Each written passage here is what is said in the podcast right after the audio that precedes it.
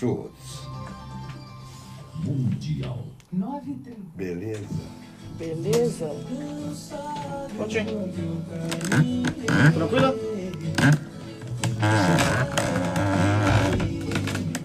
Está no ar pela Mundial. Programa Conexão Enneagrama. Os nove caminhos da lembrança de si. Com a professora Inara Cunha.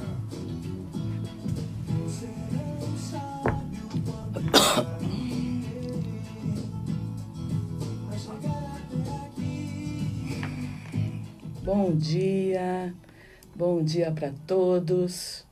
Nessa manhã aqui em São Paulo, de um sol, um sol ainda fraquinho, começando, mas que vai esquentar. Um dia mais fresco, mais leve. É, quero agradecer pelas tantas mensagens que eu recebi a semana passada. Foi a estreia do programa. Fiquei muito feliz. Foi alguma coisa que aqueceu meu coração e mensagens de tantas pessoas falando e contando das suas histórias e contando sobre o Enneagrama e falando sobre a vida. E eu acho que eu consegui responder à medida em que em que as mensagens chegavam, mas foi um acolhimento muito lindo e eu queria agradecer a todos vocês, fiquei muito feliz. E que eu consiga levar é, o conhecimento do Enneagrama para todas as pessoas, para quem está longe, para quem está perto, aqui pelo programa, pela fanpage Conexão Enneagrama, pelo Instagram. Eu estou colocando bastante conteúdo para poder abranger, inclusive a quem está muito longe e que quer conhecer mais sobre esse instrumento e que quer saber mais sobre si mesmo e que quer ser mais feliz e quer estar tá mais em contato com o seu verdadeiro eu que é isso que o Enneagrama proporciona para quem conhece, para quem faz os trabalhos, para quem estuda. Então, a minha grande missão aqui é levar esse instrumento, essa mandala sagrada até você, para que o Enneagrama possa atuar na tua vida.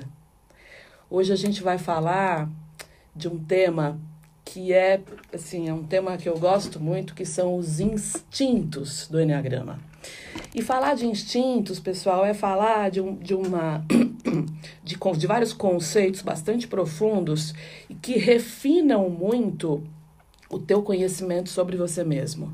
Né, nos meus atendimentos, em empresas, falar sobre os nossos instintos é, que são, são animais, né? Eles vêm assim de uma parte nossa que é animal e que age, age, age, age o tempo todo e muitas vezes a gente não percebe. E isso influencia muito os nossos comportamentos, influencia muito a forma como a gente reage. Então, antes de começar a falar dos nove tipos do Enneagrama, que é só um comecinho do todo que é a mandala do Enneagrama, é importante a gente falar sobre instintos, né? E falar sobre tudo que, o que ele representa e como ele atua na nossa vida. Eu espero que o pessoal aí da, da, do Facebook esteja me vendo e me ouvindo. É só dar um ok aí, dizer se está tudo bem, tá? Pessoal, quando a gente fala de instintos, a gente fala de fato de uma coisa que é animal. É diferente de habilidade ou de quando você tem a sua criança lá e você coloca a sua criança na aula para aprender a natação. Né? A natação você aprende, é uma habilidade, assim como você aprende muitas outras coisas se você estudar. Instinto não, nasce. Tá? É, é uma coisa biológica, é um impulso natural que a gente tem, né? É, é, é como se fosse uma inteligência do animal, da evolução animal que atua em nós. E o instinto é, é uma parte muito bela, nossa, muito bonita e que garante a nossa sobrevivência. É, o que a gente tem que entender é que o instinto ele é voraz. A gente precisa alimentar ele o tempo todo e a gente nem percebe. Tá? A gente fala aqui de três instintos, né? E ele, e ele vai ajudar muito a gente a entender o no, a nossa personalidade, as nossas dificuldades. Essa semana, inclusive, as mensagens que eu recebi no, no WhatsApp, né? É, tinham muitas delas, muitas, relacionadas ao instinto. E esses instintos, que são três, eles vão se combinar com a tipologia do Enneagrama, e aí você vai ter assim um retrato da tua personalidade. O que, que é muito legal no Enneagrama? O Enneagrama, ele diz, né, aquilo que você é como pessoa, no teu comportamento, na tua personalidade, qual é o grande, eu acho que o grande, um dos grandes diferenciais do Enneagrama. Ele vai te dar um, um, perfil comportamental, porque como eu falei no primeiro programa, não dá para a gente pular a etapa e não olhar para a nossa infância, e não olhar para os nossos traumas, e não olhar para aquilo que são as nossas feridas. E isso é uma parte psicológica, isso é uma parte que é terapêutica. E o Enneagrama traz isso de uma forma bastante profunda.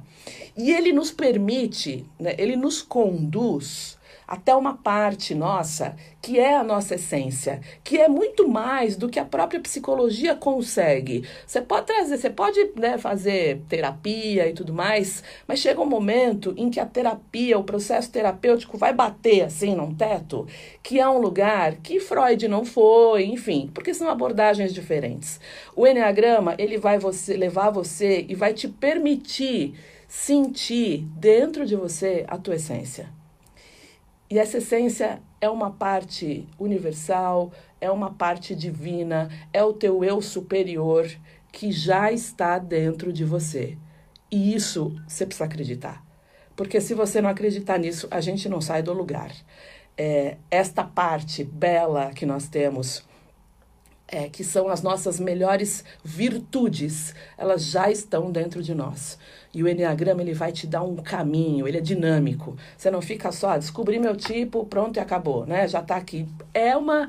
Se você fizer isso, é uma judiação tá? Porque o Enneagrama te dá possibilidades infinitas dentro da mandala sagrada de você chegar a um nível de essência que é muito belo dentro de você. E nós vamos chegar lá, tá? De novo, vai ter conteúdo na página do, do da, na fanpage Conexão Enneagrama, vai ter muito conteúdo no Instagram, a gente vai ter o nosso portal, o YouTube. Você não vai a cada, a cada programa aqui, à tarde, à noite, você vai ter vários vídeos lá para você assistir. Assiste, né, ouve no no fone de ouvido, eu vim de metrô agora e vim ouvindo algumas coisas. A gente tem oportunidade de ter conhecimento e de melhorar a nossa vida. Legal. Bom, só para falar um pouquinho do Enneagrama, e aí, é, quando a gente fala dos instintos, é algo voraz, é alguma coisa que a gente é, não percebe é muito importante isso, pessoal. A gente não percebe no instinto que a gente precisa alimentar esse cara o tempo todo, tá? Não dá para perceber. O instinto, ele vem de um lugar que é uma parte mais ligada ao nosso cérebro reptiliano. É alguma coisa que traz pra gente é uma lembrança muito antiga lá do quase que do homem da pré-história. Então, antes de a gente entrar no enneagrama, antes de eu olhar para as minhas emoções, para o meu funcionamento, se eu sou, se eu tenho um funcionamento mais mental, se eu tenho um funcionamento que é mais instintivo, é mais fazedor, se eu tenho um funcionamento que é mais emocional e eu sinto mais, antes de entrar né, em todas essas partes, a gente olha para o instinto. Por quê? Porque ele é de fato essa parte animal em nós, né? É, então é assim, é uma parte inconsciente, ele, ele, ele, ele, ele reage muito rápido, é muito rápido. A gente muitas vezes sente sensorialmente, a gente sente no corpo, sente em todos os lugares aquilo que ele está que ele tá manifestando para a gente. O que, que é legal é a gente ter consciência disso. Subir, nós vamos trabalhar muito aqui, pessoal, em aumentar o nosso nível de consciência sobre nós mesmos. Entender o nosso funcionamento. Então, nós temos aqui, dentro né, da leitura do Enneagrama, que foi bastante explorada e trazida por Oscar Ichaço, que foi né, que veio aqui com, com grandes autores ocidentalizando o Enneagrama e trazendo isso aqui para o Brasil, a gente tem o primeiro instinto, que é o instinto de autopreservação. Como é que é o instinto de autopreservação? Ele traduz muito a necessidade de comer, dormir, de atender às tuas necessidades é, de sobrevivência. E principalmente ele aparece quando você sente né, que essa sobrevivência física, inclusive, ela fica ameaçada. né? Então, tipo, tô trabalhando muito, tô com muito sono, e aí eu preciso dormir, né? Então, quem tem o, auto, o instinto de autopreservação muito alto, como se ele fosse o dominante desses três, né? Porque esses três, eles têm uma hierarquia, eles têm uma ordem, tá? Quem tem um instinto de autopreservação alto, ele vai sentir mais a necessidade de atender a todas essas necessidades dele, né? Se tá muito frio, se tá muito quente. Eu tenho vários amigos, né, de, de que são a autopreservação dominantes, o instinto de autopreservação deles é muito alto. Eu teria aqui inúmeras histórias para contar. Eu tenho um executivo que eu atendo que ele tem uma autopreservação, esse instinto nele opera muito alto, de forma muito grande. E aí ele fala assim, Yara, eu, ele é um advogado, né? Ele fala assim, Yara, eu sei que quando eu vou ter que trabalhar mais tarde, eu não vou embora às seis, sete horas, eu sei que eu tenho casos, que eu vou ter que atender cliente tarde, que eu não vou dormir, que eu não vou jantar, que eu vou chegar na minha casa mais tarde, que eu não vou ter uma boa noite de sono.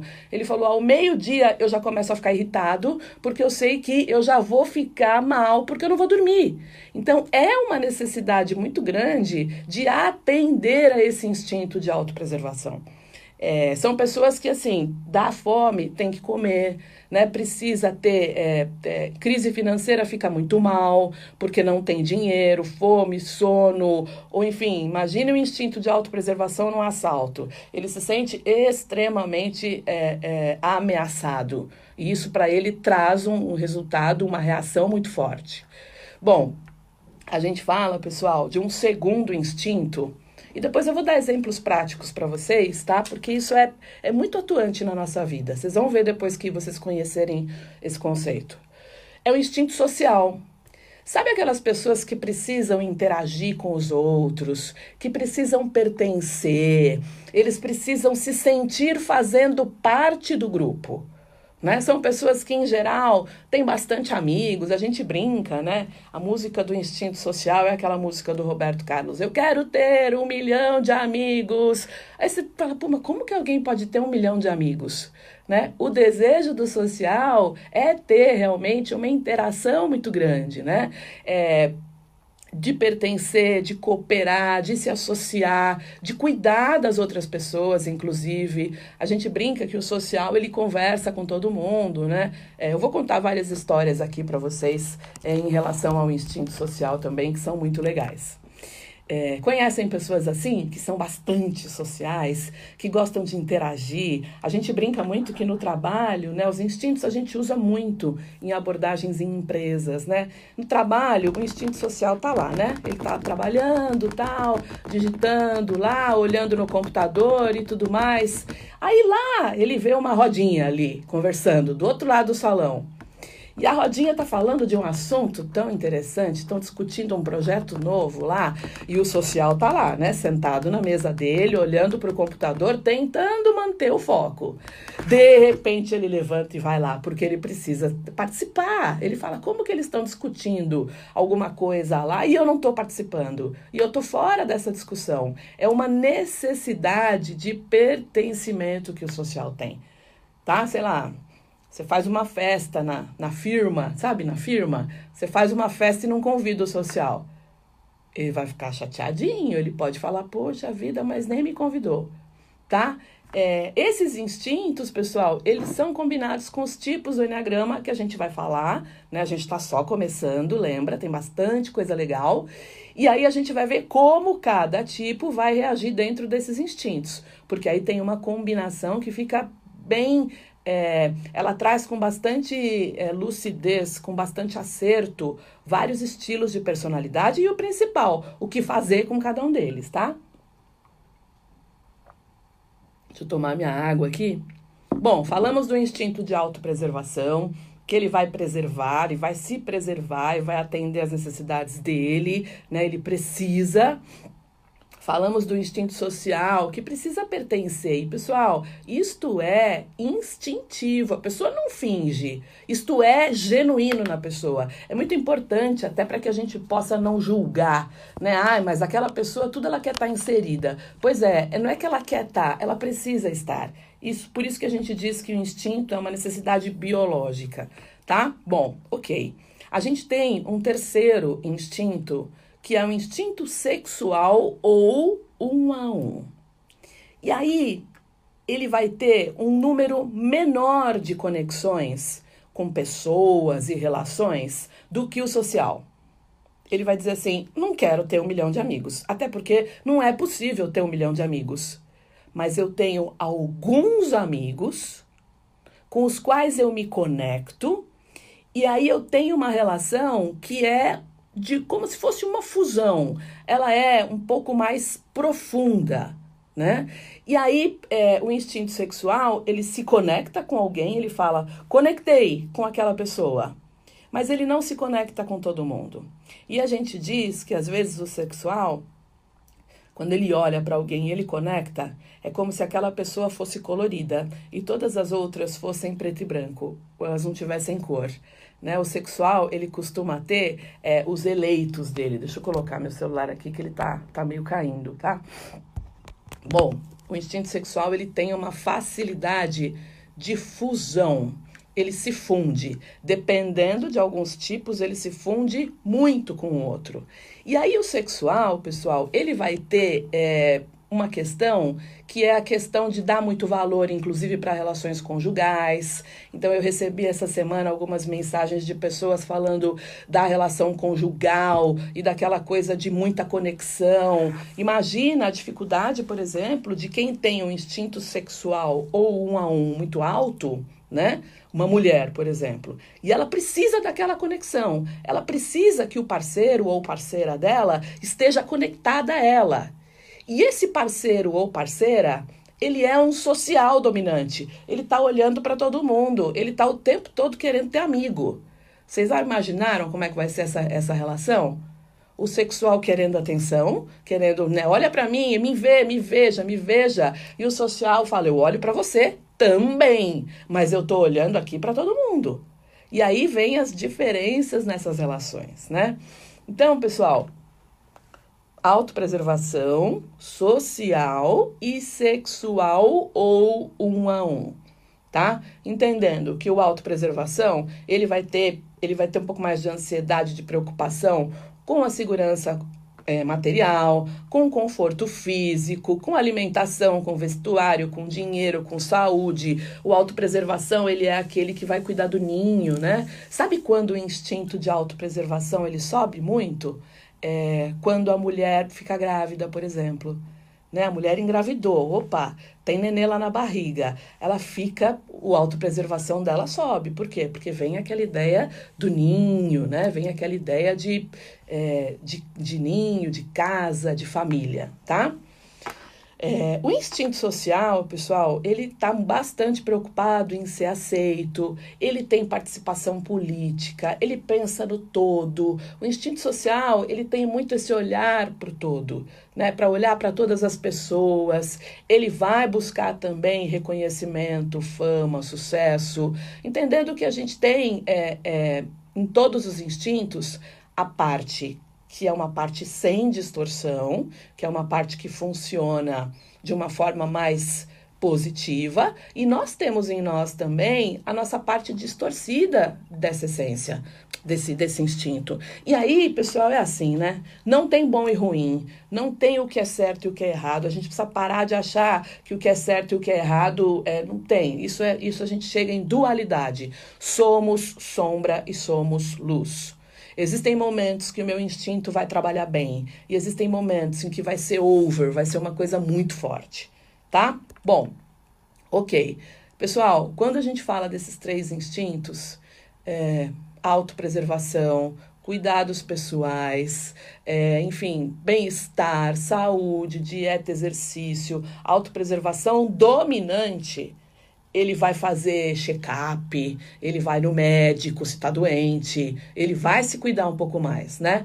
E, e, em equilíbrio, ele vai cuidar de tudo disso, de tudo isso, ele vai cultivar uma vida doméstica legal, é, ele vai apreciar a simplicidade da vida, como diz o, o querido autor chamado Hans Hudson, né?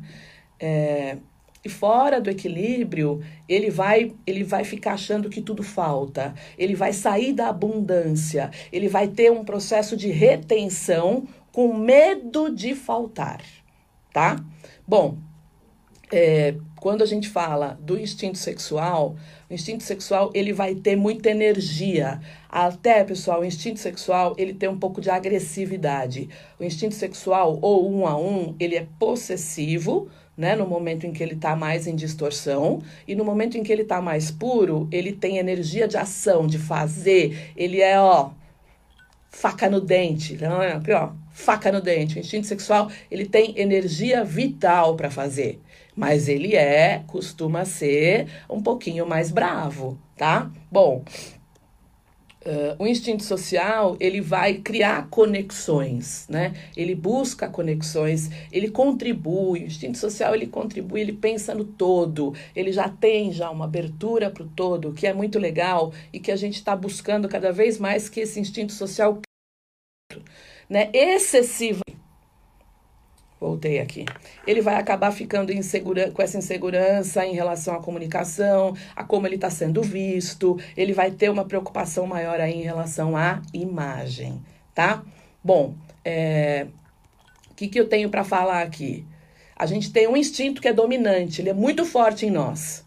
Tem um do meio que funciona bem e tem um terceiro que é reprimido. Então, pessoal, é assim. Eu falei dos três instintos do ponto de vista de quando ele é forte em você. Mas e quem não tem um instinto de, de, de por exemplo, de autopreservação forte? Você fala, Yara, eu não me cuido, eu não olho para minha saúde, eu tenho, atendo um cara, toda vez ele fala para mim assim, Yara, ó, é 5 horas da tarde, você me encontra lá no shopping que eu vou almoçar? Ele vai almoçar às 5 horas da tarde tá? O social reprimido, quando você não bota energia nele, você vai ter dificuldade em interagir com as pessoas. Vai ser muita dificuldade, isso dá, é, é, é complicado, inclusive, no trabalho. E o sexual dominante vai ter uma falta de energia vital. Vai ser uma coisa assim de uh, falta de energia. A energia da vida, tá? Bom, pessoal, eu vou continuar a falar de instintos a semana que vem, porque é um tema muito é, é, é um tema muito abrangente. Eu falei só um pouquinho, vai ter um vídeo hoje à tarde na fanpage da Conexão Enneagrama. Quero falar que os instintos também têm muita ligação com as constelações e a gente vai constelar cada instinto desse porque você traz lá lembranças ancestrais e que te levam a ter esse instinto ou dominante ou reprimido e isso vai influenciar na tua vida muito.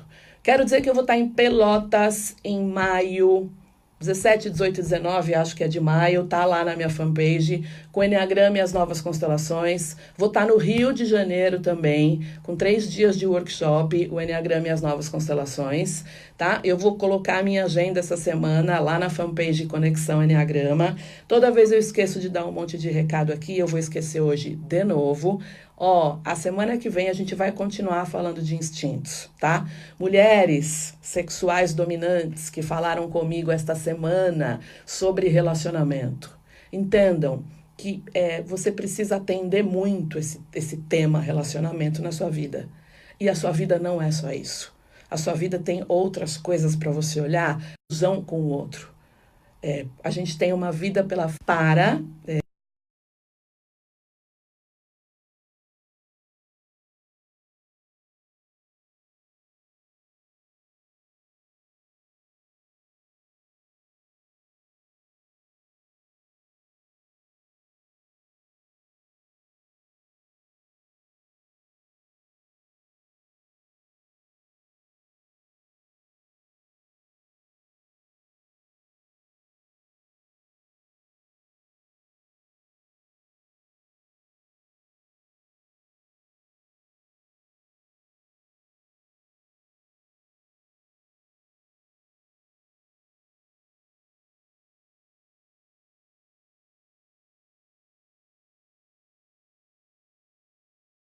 para um lugar é, num nível neurológico maior de espiritualidade, porque esses três instintos eles nos levam até lá num caminho que é belíssimo.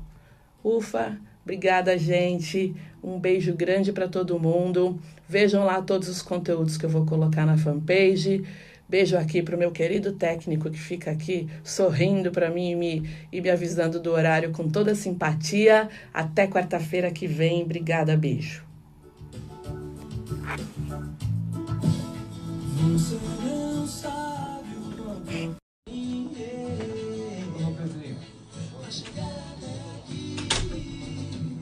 Está no ar pela Mundial. Programa Conexão Enneagrama. Os Nove Caminhos da Lembrança de Si. Com a professora Inara Cunha.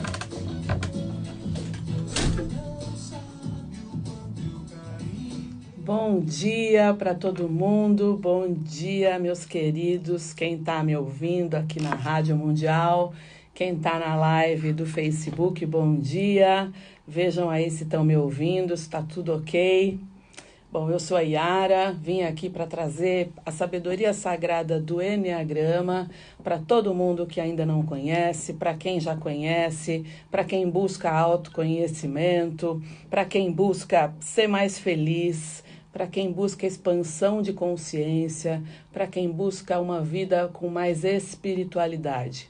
O Enneagrama é uma ferramenta, é um instrumento muito especial e que traz tudo isso para gente. Bom, é, para começar a falar do Enneagrama, que fala de nove estilos de personalidade, que fala de nove roupas que nós vestimos, antes disso, nós começamos a falar semana passada instintos. Né? E o que são os instintos do Enneagrama? A gente falou bastante coisa semana passada, não deu tempo de terminar, e eu falei que eu, que eu falaria aqui a parte 2 dos instintos. E hoje, pessoal, é, a gente tem duas vertentes para falar desse assunto.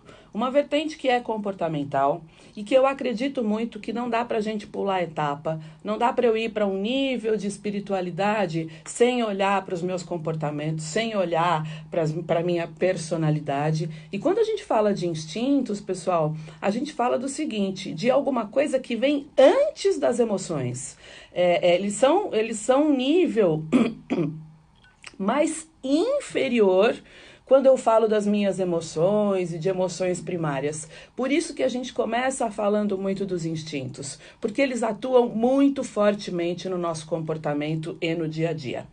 Para relembrar, a semana passada eu falei de três instintos, né? Eu falei do instinto de autopreservação, que é aquele instinto que quando ele está funcionando bem, né? Quando ele está legal, ele entra em ação para proteger a gente, para atuar na nossa sobrevivência física, quando a gente se sente ameaçado, quando a gente tem Pessoal, é, necessidades físicas de dormir, de sono, quando está muito frio, quando a gente se sente ameaçado, por exemplo, diante de um assalto, tá?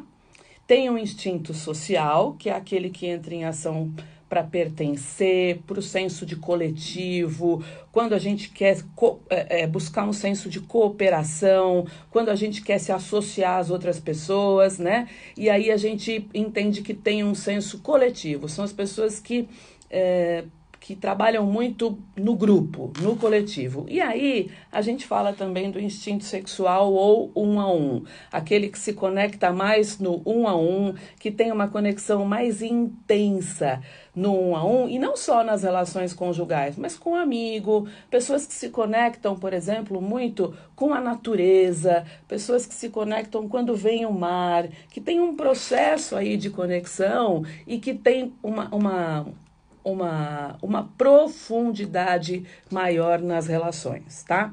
Acontece que quando a gente tem esses, esses três instintos, é, do ponto de vista da espiritualidade, e já falando aqui bastante, por exemplo, das constelações, a gente traz é, em nós é, lembranças. Né? Como se a gente trouxesse aqui é, no nosso DNA lembranças antigas dos nossos ancestrais.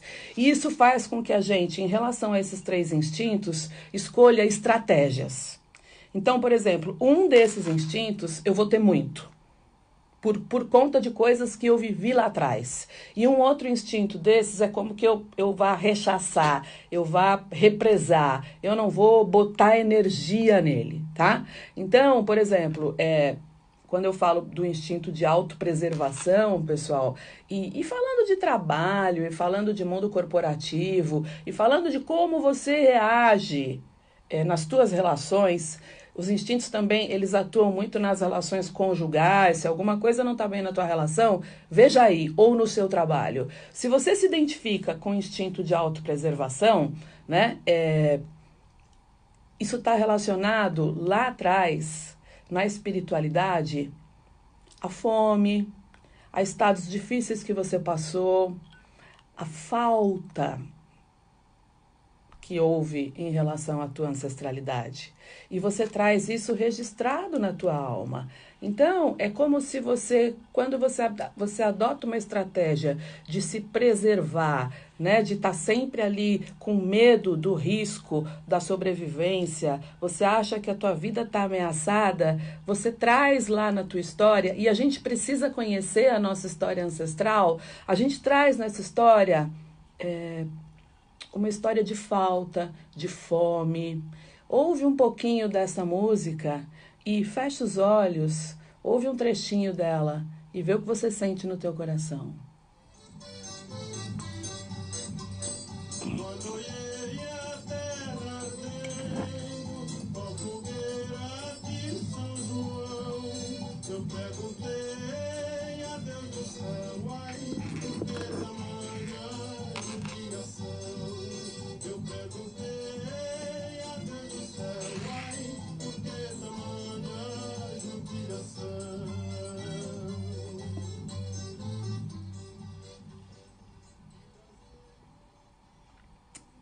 E aí a sensação que vem é uma sensação de eu preciso economizar minha energia, porque essa energia pode me faltar. Eu preciso me preservar muito e me manter seguro, porque senão eu posso estar ameaçado. E isso pode e tem a ver com uma estrutura, uma estratégia que você traz lá de trás da tua ancestralidade e que passou por privação, e que passou por fome e que passou é, por necessidades. E a gente traz uma lealdade à nossa ancestralidade. Ancestralidade, pessoal, é pai, mãe e todo mundo que vem atrás. E talvez ela ser vista, que precisa ser honrada, e isso resolve muita coisa no sentido da distorção desse instinto em você. Se você sente que você é alguém que tem um instinto de autopreservação muito alto, você é aquela pessoa que não se arrisca, que não se expõe.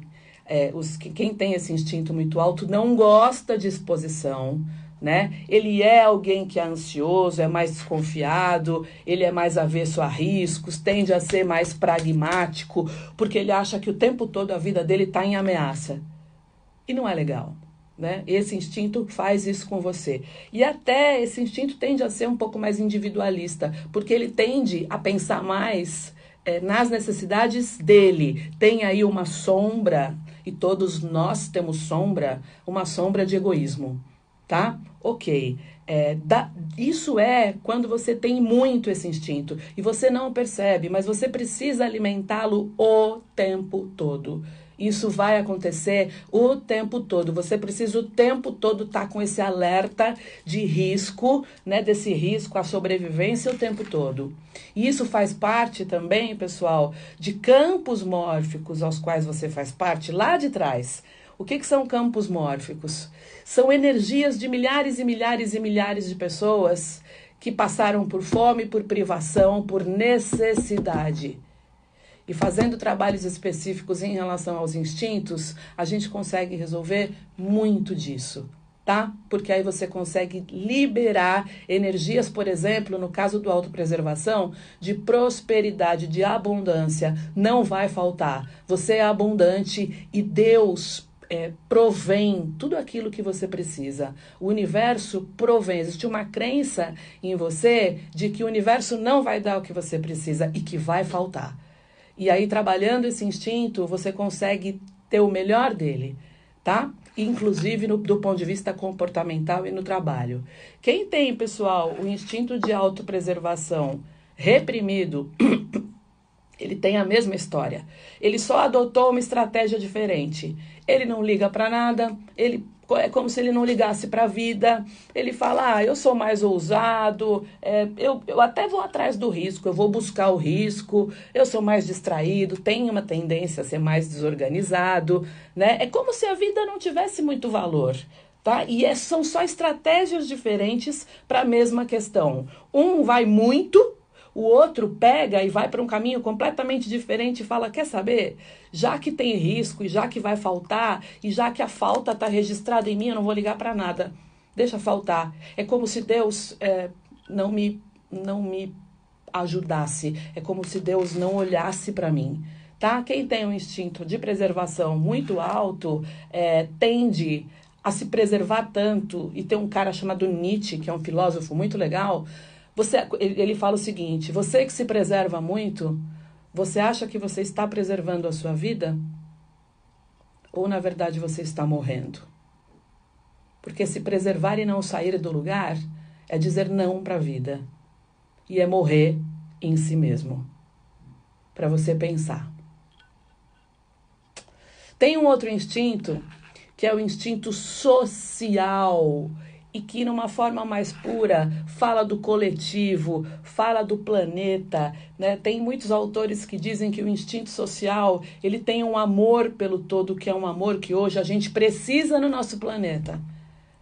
É, é um amor pelo coletivo, pela sociedade, pela massa, pelas pessoas. É um amor de passar na rua e ver quem está dormindo na rua e sentir uma profunda dor no peito. É, ouve um pouquinho essa música e sente no teu coração. Somos todos iguais, braços dados ou não, nas escolas, nas ruas, campos,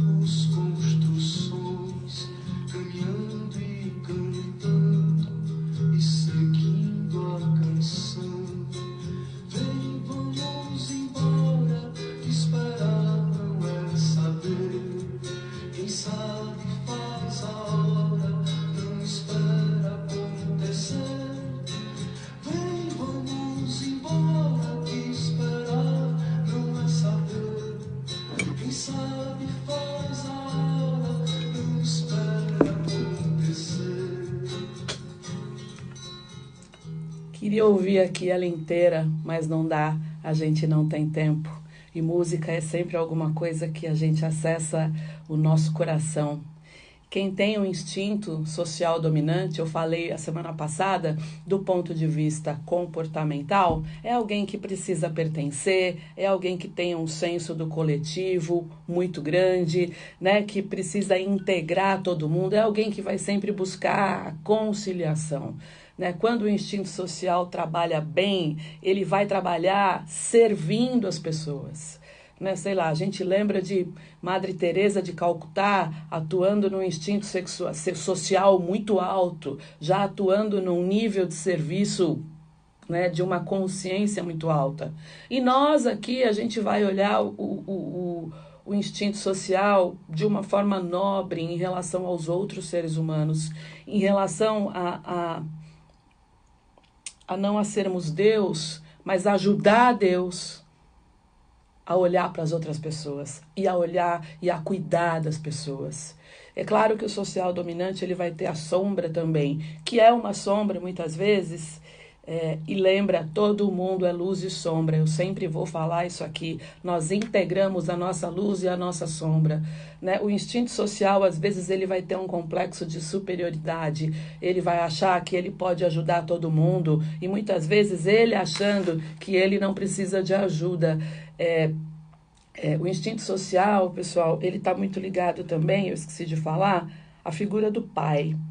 E quando a gente fala do social dominante, frequentemente ele pode ter é, um apego excessivo à figura do pai, né? E, e aí os trabalhos que são feitos com o masculino ajudam muito a energia do social dominante se tornar menos distorcida, porque ele vai ter na sombra um complexo do, do Salvador, um complexo de Deus, um complexo de achar que, que eles sabem mais sobre determinado tema e que eles sabem mais sobre o certo e o errado. Tá? É claro que eles vão ter sempre aquela questão da coletividade, da conciliação e também o apego, né, muitas vezes a posições de destaque, a visibilidade, a status. Lembrando que nenhum instinto é pior ou melhor do que o outro. A gente tem um desses três instintos que falam muito alto pra gente tá? E aí ele vai, isso vai trazer comportamentos para nós que a gente pode tratar e podem ser, esses instintos podem estar tá muito menos distorcidos e mais puros em nós. É, trazendo diretamente ganhos nas nossas relações, inclusive nas questões espirituais também.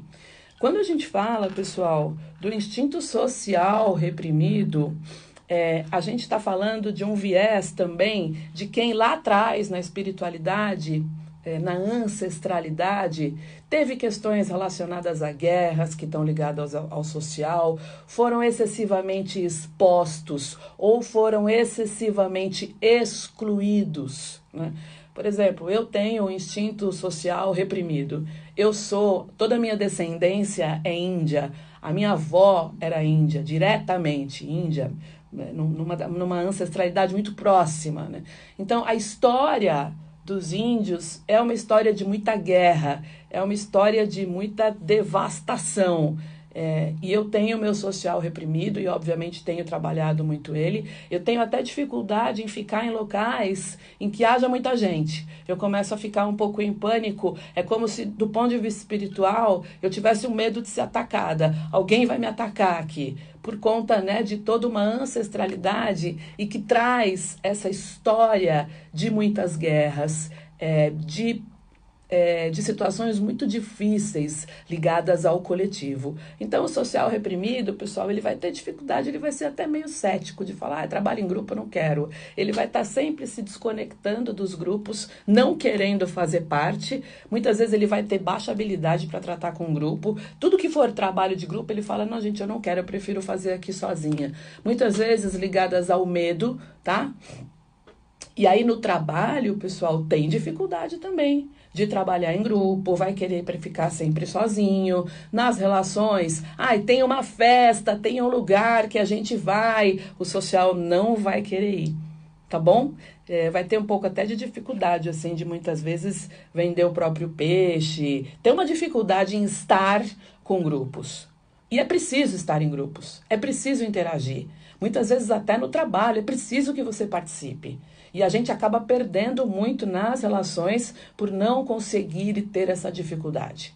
E aí vem os trabalhos de constelação para poder trazer de novo é, e tirar esse trauma em relação a grupos e a guerras, porque são traumas ancestrais que a gente traz. Ok? Quando a gente fala do instinto sexual dominante, vamos ouvir esta música.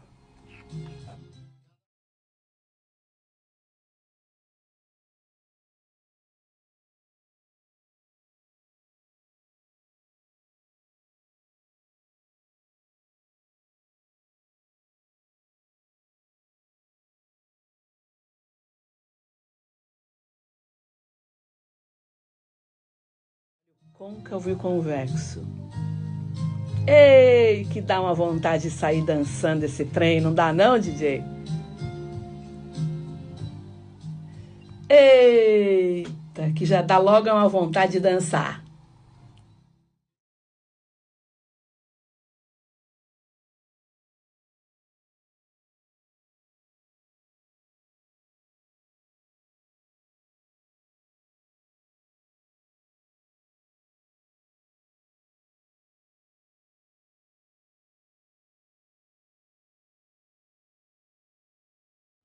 Obrigada, DJ. Ia ficar até amanhã ouvindo esse trem aí, que é bom demais. A gente já lembra de alguém que a gente gosta muito, ou que gostou, dá até uma dorzinha de cotovelo, que a gente até acha gostoso. E aí a gente fala do instinto sexual dominante ou um a um. Como é que você se sentiu ouvindo essa música? Você gostou? Você entrou no clima aqui? Ou você ficou incomodado? Falou, ah, não gosto desse trem não.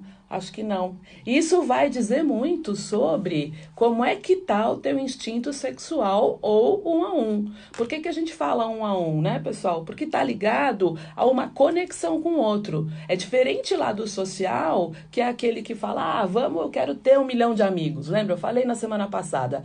A, a, o programa da semana passada tá gravado aí no Facebook para quem não viu, tá? É, o que você sente quando você ouve essa música tem a ver com qual é a minha estratégia? Eu sou um estilo sexual dominante e para mim essa conexão um a um é importante, essa fusão, né? Esse eu tá fundido com o outro e aí isso não é o fim, isso é só um, um estado espiritual de fusão que é muito legal e que faz muitas vezes a gente subir do ponto de vista de consciência ou eu não gosto. Até Yara, putz, olhar no olho de outra pessoa em atividades e ficar olhando para mim é desconfortável. E aí vai trazer muito de uma característica que é o sexual reprimido. Isso faz diferença? Claro que faz, tá? Por quê? Porque quem tem o sexual dominante, pessoal, é, ele vai ter uma facilidade em fazer uma fusão com alguém, com um amigo, com a natureza. Fusão. Imagina um triângulo, ó, um triângulo. E neste triângulo é, quando acontece essa fusão do ponto de vista espiritual, é como se a gente abrisse uma tampa para uma conexão de uma terceira força muito maior. Então, quando a gente fala desta lei, que é a lei do 3 do Enneagrama, né, o sexual, quando ele conecta com alguém, pode ser no sexo, pode ser numa conversa, pode ser no amor, pode ser estando junto, pode ser até uma conexão com a natureza, com o mar. Eu me conecto muito com o mar. A gente tá aqui duas forças aqui embaixo, a gente triangula e chama e abre um campo de uma terceira força espiritual para nós de muito equilíbrio. Até quando você está discutindo com alguém, você está discutindo com alguém, lá, ah, tá, tá, tal, tal, tal, procura abrir e chamar uma terceira força maior que vem de cima para que ela te ajude naquela discussão. É, a terceira força é uma força pacificadora e até nos conflitos ela vai ajudar. Você está discutindo com alguém, sai dali, gente. Não fica naquele conflito. Obviamente, sai do ponto de vista né, mental e espiritual e fala, ó, oh, tô pedindo ajuda para uma terceira força. Ajuda aqui. E uma terceira força do alto vem. Porque se você não abre o teu canal para o alto, o canal de baixo abre, e o canal de baixo não é legal. É mais fácil você pedir ajuda, obviamente, sempre para o alto. Sexual dominante tem uma sombra de posse, mas claro que tem muita energia, é muito realizador, faz essa fusão lindamente. É, vai ter uma sombra que é de controle, que é de possessividade. O sexual adora dizer: é meu. Ai, que delícia, né? Óbvio que eu sou sexual dominante. A gente vai ter uma sombra de agressividade maior, muitas vezes de, de, de é, agressividade de falar sem filtro. A gente pode falar, a gente se posiciona e às vezes vem um pouquinho de braveza, tá? A questão do sexual, pessoal, ela tem a ver com pai e mãe. Em algum momento não houve espaço para essa criança, né? Não houve espaço ali para o pai e para a mãe que estavam ali ligados um ao outro e aí enfim, criou-se um sexual dominante. Às vezes é muito impulsivo, às vezes falta um pouco de lógica, é competitivo e é impactante. Isso, obviamente, no extremo não vai ser legal, tá? O sexual reprimido, pelo contrário, ele vai ter dificuldade em conflitar, ele vai ter menos energia, ele vai ter uma energia mais baixa, não vai ser tão possessivo, aliás, ele vai sentir quase zero ciúme. Ele vai ser menos é, impulsivo, ele vai ter muito menos o, o teor da raiva. É, pessoal, quando a gente fala dessas três energias, tá? Eu esqueci de falar, mas o autopreservação, ele tem muito a ver com a mãe. A gente faz trabalhos no, no, no workshop de Enneagrama relacionados à mãe, tá? Então, o autopreservação dominante vai ter muitas vezes um apego, um apego excessivo à mãe. O autopreservação reprimido vai largar a mãe e falar, nem conheço, não quero, não preciso. Isso é muito frequente. O social, ele vai ter muito apego com o pai, né, no dominante, e no, no no reprimido, pouco apego. Eu tenho social reprimido e muitas vezes eu nem lembrava do meu pai. E o sexual, ele vai ter apego aos dois, e são trabalhos que a gente faz é, nos workshops. Quero dizer que eu vou estar em Pelotas. Pessoal de Rio Grande, Pelotas, Porto Alegre, dias 17, 18 e 19 de maio, com o workshop de Enneagrama e as Constelações, que vai ser muito legal. Vou estar no Rio de Janeiro, 28, 29 e 30 de junho, com o workshop o Enneagrama e as Constelações. A gente vai constelar todos esses instintos, pai, mãe e tudo mais. É, o celular, né? Nosso celular para dúvidas é o 11 99122 5140. Um beijo até semana que vem que a gente continua. O programa tá gravado na fanpage Conexão Enneagrama. Beijo para vocês, obrigada. Mandem dúvidas aqui no WhatsApp. Tchau, beijo. Ufa!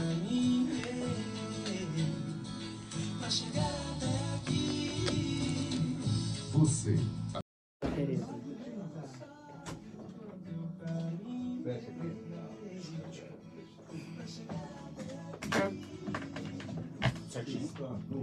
pela Mundial. Programa Conexão Enneagrama. Os nove caminhos da lembrança de si. Com a professora Inara Cunha.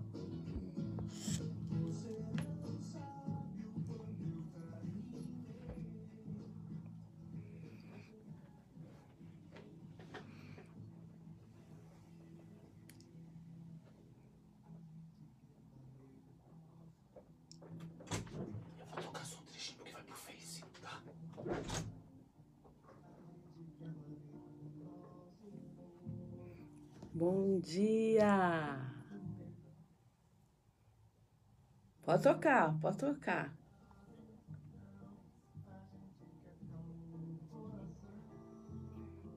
A gente quer suar mais de prazer. Bom dia, meu povo querido. Um bom dia com uma música aí do Gonzaguinha, é, que eu gravei um vídeo agora, já está disponível no Facebook.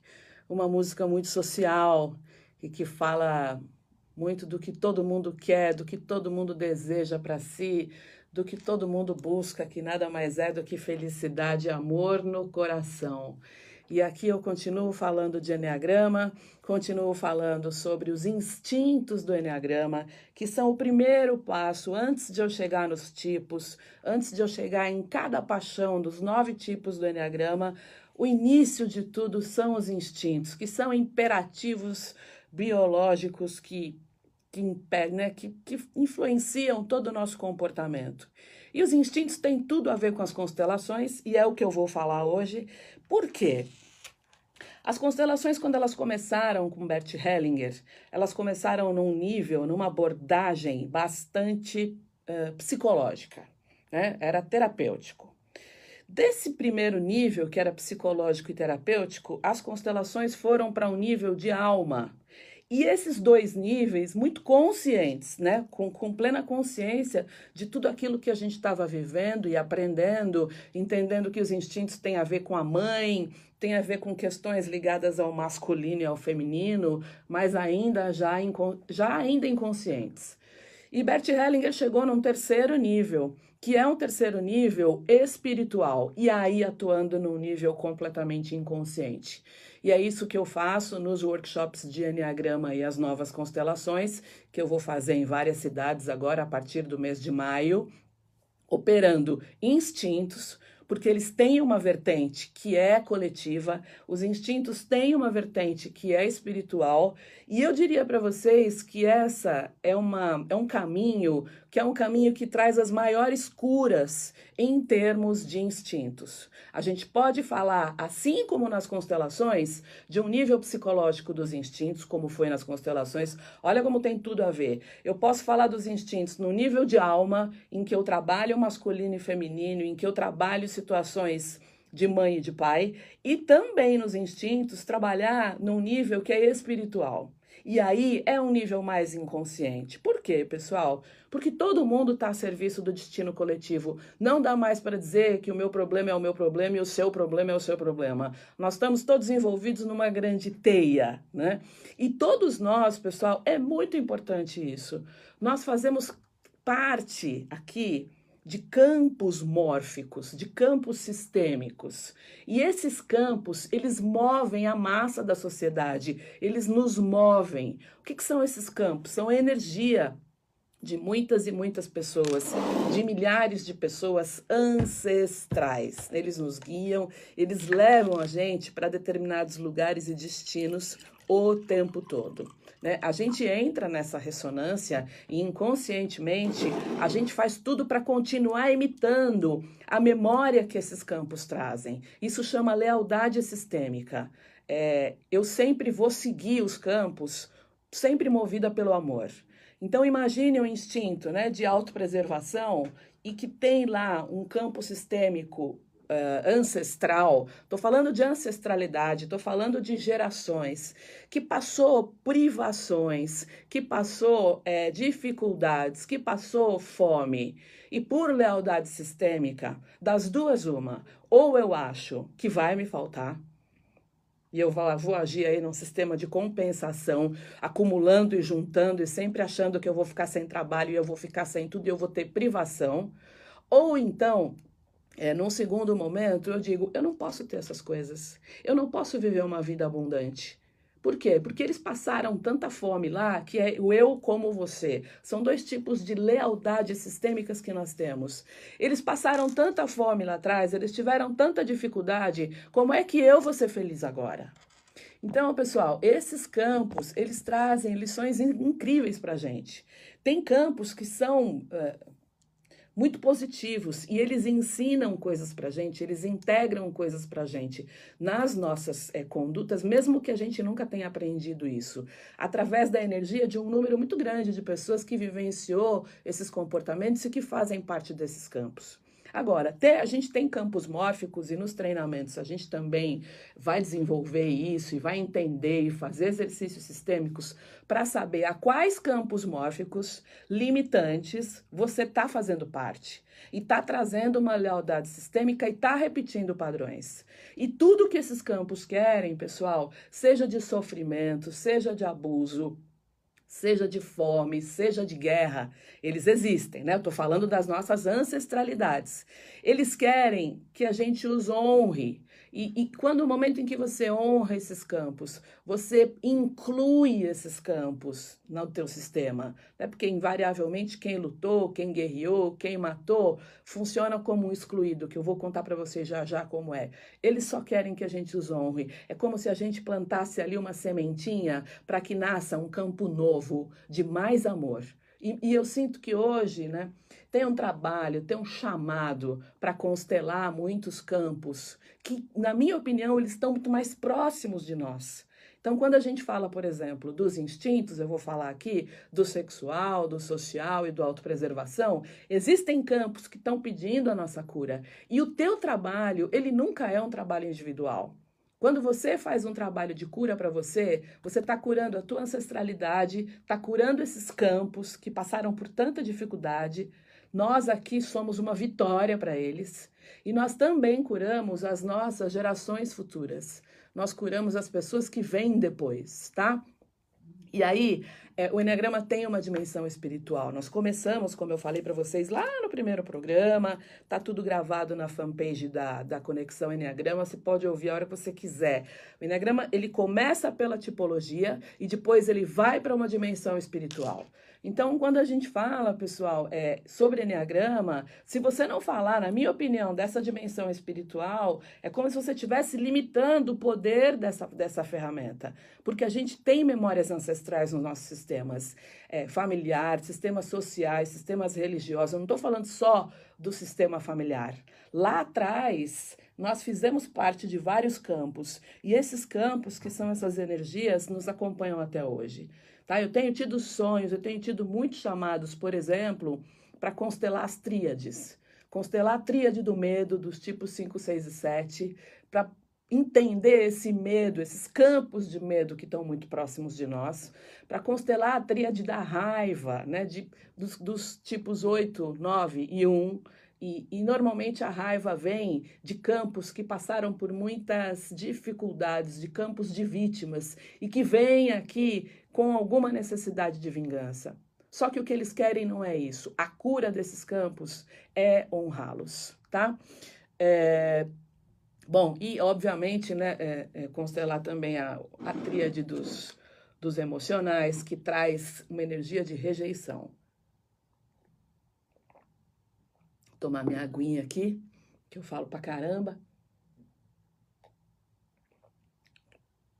E aí, pessoal, quando a gente fala né, sobre o instinto social, por exemplo, a gente está falando é, de um passado em que quem é social dominante ou social reprimido, é, o trauma, a questão, né, a gente não fala no problema, a gente fala a questão ela é a mesma. Eu só estabeleci estratégias diferentes. Né? Então tem lá temas ligados a a escravidão, temas ligados a poder, tem uma dor coletiva, né, que a gente traz por uma lealdade sistêmica de situações de extermínio, de subjugo de raças, são emaranhamentos relacionados à desigualdade social. E aí, a som, né, é, é, trabalhar, por exemplo, é, o instinto social ele traz toda, todas as questões relacionadas a apego, a poder, a fama. Eu já falei isso nos outros vídeos, tá, pessoal? Eu não vou entrar aqui diretamente hoje no comportamento do instinto, tá? Porque é um, dois, esse é o terceiro vídeo. Então, quando a gente fala do instinto social do ponto de vista da ancestralidade, eu vou falar de escravidão, de tortura, de dores coletivas. E essa lealdade sistêmica, quem é social dominante ou social reprimido, traz com ele. E quando a gente fala de instinto, não dá para falar, não dá para esquecer de falar da sombra. A sombra do instinto social é uma sombra de destaque, é uma sombra de querer me sentir superior muitas vezes, de querer me sentir acima. E aí a gente entende que pelas leis, pelas forças de Bert Hellinger, é, falta o instinto social trabalhar é, a hierarquia e entender que ele é menor do que quem veio antes do que ele. Porque muitas vezes o, o social dominante, principalmente, ele quer ser Deus. E aí, quando você está fora do seu lugar, todo mundo tem um lugar no tempo e no espaço pelas constelações. O instinto dominante, ele vai estar fora desse lugar, porque, por exemplo, a mãe dele está aqui, né? Ele vai querer subir acima da mãe, quando na verdade ele teria que estar aqui. O instinto social dominante, com essa sombra de destaque, ele vai sair e não vai entrar, é, e não vai participar, e não vai ter dentro dele a lei sistêmica de Bert Hellinger, que é a hierarquia. Ele vai passar por cima dela e aí vai faltar abundância, vai faltar prosperidade. Claro que o social aí ele tem uma questão relacionada com o pai, também no, num nível já de alma, né? E, e, muitas vezes o social, falando de análise transacional, o social ele entra no papel do pai. O papel do pai tem dois papéis: o papel protetor, né? Aquele pai que fala muito bem, criancinha, ou o pai crítico, aquele que fala: você fez isso errado, por que que você fez isso? E aí ele sai do estado adulto invariavelmente um social dominante ele vai para o papel do pai tá fora do papel do adulto é no papel do adulto que nós temos todas as nossas emoções sempre voltadas a serviço do amor tá o instinto social a gente fala de é, histórias ancestrais de abusos físicos morais é, a gente fala, né? Toda a situação hoje, pessoal, de abuso que existe hoje na nossa vida na minha opinião, ela tem causas ancestrais. As, os grandes abusos, os abusadores, tudo isso vem de uma dimensão espiritual. Né? O sexual ele é mais agressivo por conta é, de abusos que, que ele traz na lealdade sistêmica dele. Entenda que ele traz como um DNA de alma. E aí ele fica mais agressivo, ele vai ficar mais bravo. E o sexual, ele acaba excluindo a pessoa. Eu acabei de fazer agora um workshop, tinha duas sexuais, uma delas falou para mim: "Não, se a pessoa faz mal para mim, ela morreu para mim". Ela não faz mais parte da minha vida, porque vem aquela raiva. E é uma raiva uma vontade de matar mesmo que o sexual tem, por conta da agressividade dele. E aí ele precisa trabalhar o pertencimento. Veja, se você é sexual dominante, presta atenção em quantas pessoas você já excluiu da tua vida por raiva. E essa exclusão gera uma desorganização no sistema, ela gera buracos. E se eu tenho um buraco aqui, alguém que está aqui vai tentar ocupar esse buraco. E alguém pode estar vivendo uma vida que não é dele, inclusive. E aí ficou um outro buraco aqui embaixo. E outra pessoa aqui vai ocupar esse buraco. Pessoal, sob as leis de Bert Hellinger, todo mundo faz parte. Não importa o que a pessoa tenha feito lá atrás, nós temos que fazer muitos exercícios de inclusão. Não importa se matou, se morreu, não existe vítima ou perpetrador. Nas nossas linhas ancestrais, nós temos as duas coisas, todo mundo. E a gente precisa parar de, de, com raiva, excluir as pessoas que fazem parte do nosso sistema de trabalho, do nosso sistema religioso, do nosso sistema familiar. Não se esqueçam, em constelação nós falamos em reconciliação, nós falamos em onde o amor se perdeu. E para o sexual, ele exclui mesmo, eu sou sexual dominante, e algumas pessoas eu falo, morreu para mim. E a gente acaba tirando, excluindo várias pessoas do nosso sistema e causando essa desordem, tá? Claro que aí falando do sexual, ele vai ter uma questão pela análise transacional relacionada a pai e a mãe. Então, no momento em que um sexual dominante, ele sai da, do estado adulto, ele migra para a criança, e fica num papel infantil, e ele também migra para o estado do pai, mais para o pai agressivo por conta da, da agressividade dele. Vocês verem que o sexual, ele é complicadinho mesmo, ele vai para os dois lados, tá? Quando a gente fala, pessoal, do instinto né, é, é, é, autopreservação, que é um instinto belíssimo, e eu gravei vários vídeos é, que estão lá na minha página do Facebook, é, a gente fala sobre guerra, sobre privação. Eu coloquei essa música é do Gonzaguinha porque eu acho que essa música fala dos três instintos. Escutem ela que vocês vão ver que ela fala dos três, tá? E aí, quem tem o instinto de autopreservação dominante ou reprimido, traz lá na sua linhagem ancestral, na sua rama ancestral, histórias de fome, de escassez, de não ter recurso, de não sentir a sobrevivência garantida. E aí precisa sempre se reter, precisa até guardar energia, porque acha que vai faltar né? E aí precisa trabalhar muito, porque senão vai faltar. Isso é uma lembrança, é uma lealdade sistêmica que a gente traz lá de trás, que é uma lembrança de muita fome, de guerra, né? O problema, a dor, lembra que ela é a mesma para quem é reprimido e para quem é dominante, tá? É, o instinto de autopreservação, ele vai ter uma questão com a mãe, ele não se sentiu protegido, ele achou que faltou a proteção da mãe, e aí ele vai ter muito apego com a mãe ou pouco apego, vai dizer: Ah, minha mãe eu nem ligo para ela, tá? E o trabalho é, do instinto de autopreservação sob as leis é, de Bert Hellinger, que eu vou explicar num outro programa, as quatro leis, é sobre o equilíbrio entre o dar e o receber. Porque a sombra do instinto de autopreservação é o egoísmo é o pensar em si, é, é olhar primeiro para as necessidades dele, em primeiro lugar, e depois a do outro. Então, trabalhar a força do amor, que a gente chama de equilíbrio entre o dar e o receber, tá? Bom, é, eu vou gravar um outro vídeo que vou deixar disponível lá no Facebook, falando com mais detalhes sobre esses, essas abordagens dos três instintos, do ponto de vista é, ancestral e sistêmico, porque todos nós estamos a serviço da cura. Você nunca faz um trabalho sozinho, tá? É, pessoal, é, falar sobre. Hoje nós temos quatro forças do amor. A gente não fala mais em leis do amor do Bert Hellinger, porque lei implica em você é, cumprir ou não cumprir. E nas constelações a gente não tem julgamento algum, a gente tem reconciliação, amor.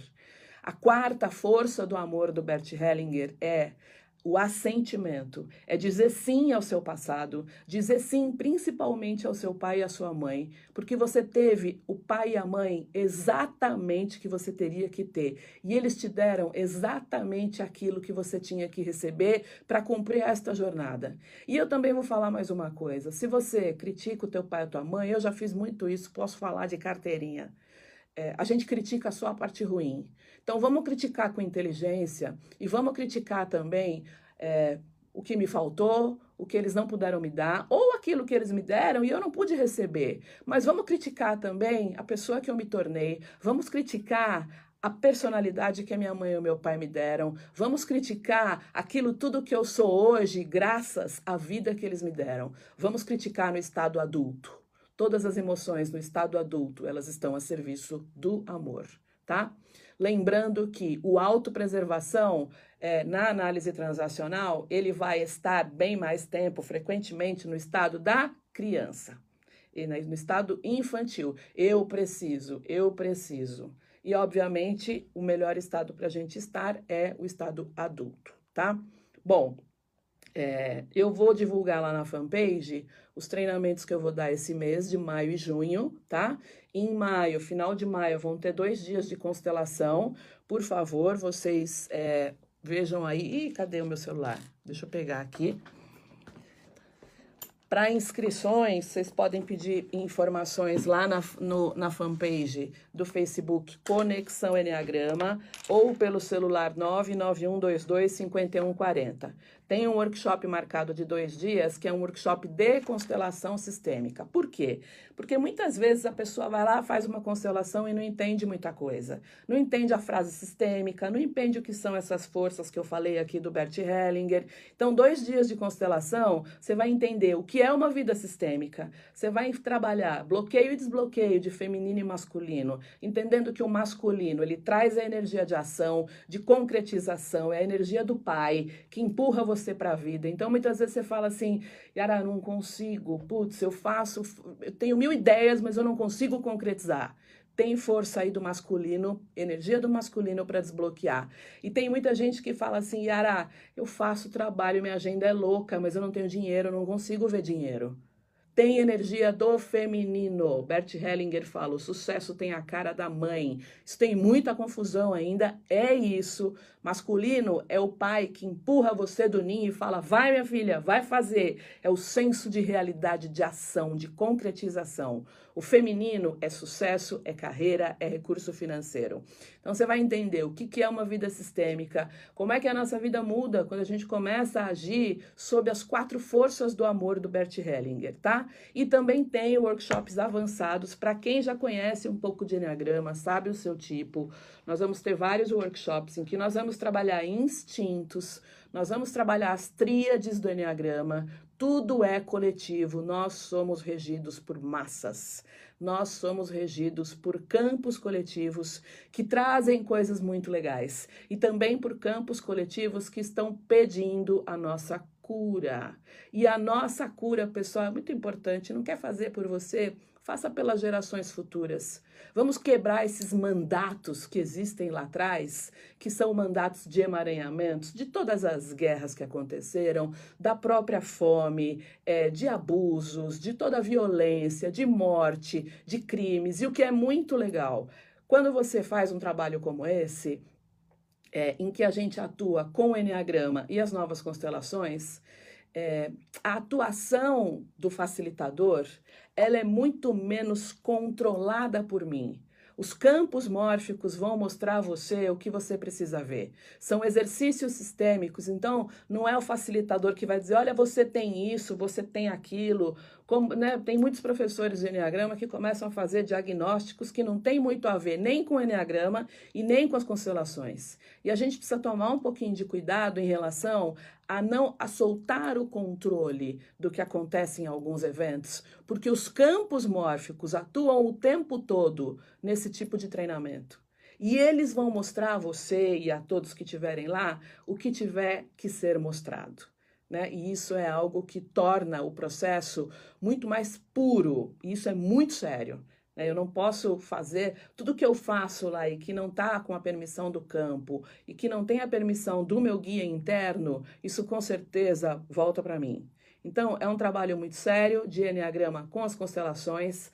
Nada mais é individual, tudo é ancestral. Nós temos massas aqui, insisto em dizer para vocês, e essas massas nos controlam e elas só querem que nós as honremos que nós façamos a inclusão. Se você sente muita tristeza, se você sente uma raiva que às vezes você não consegue é, né, dominar, ou se você sente medo e é muito ansioso, você pode estar fazendo parte de campos sistêmicos que estão pedindo essa cura. E muitas vezes exercícios simples que nós fazemos nos workshops ajudam muito tanto para a cura desses sistemas, quanto que para você, para que você saia, né, desse destino coletivo, sempre agradecendo e sempre honrando, entregue a eles que são maiores, porque vieram antes de nós, tudo aquilo que é deles, e você esteja livre para cumprir o teu destino individual. E a cada pessoa que se liberta para cumprir o teu destino individual e para chegar na tua essência do enneagrama, todo o campo agradece porque existe uma cura que é enorme de grande e você não faz ideia. Olhem lá no meu Facebook, Conexão Enneagrama. Tem vários vídeos no YouTube, Conexão Enneagrama. Celular 11 99122 5140. Vejam lá toda a agenda que a gente tem de treinamentos. O valor é acessível, dá para fazer é, participem, venham, que vale muitíssimo a pena, tá bom? É, eu acho que é isso que eu tenho para dizer para vocês. O meu tempo já acabou. Vejam lá os vídeos que eu vou eu vou postar vídeos mais completos sobre os instintos, abordando, presta atenção, o nível psicológico, um nível de alma e um nível ancestral dos instintos. É uma abordagem nova, criada por mim que com certeza vocês vão ficar positivamente surpresos com o nível de cura que a gente pode ter com esses exercícios sistêmicos alinhados aos campos mórficos e alinhados à cura dos nossos instintos. Uma linda semana para vocês, com muita consciência, com muito amor dentro do coração. Estou indo a Portugal a semana que vem, participar do Congresso Europeu de Enneagrama, falar sobre o Enneagrama e as constelações sistêmicas. E estou muito feliz e vou trazer todo o material de Portugal do Congresso de, Europeu de Enneagrama para vocês. Beijo para todos vocês, obrigada.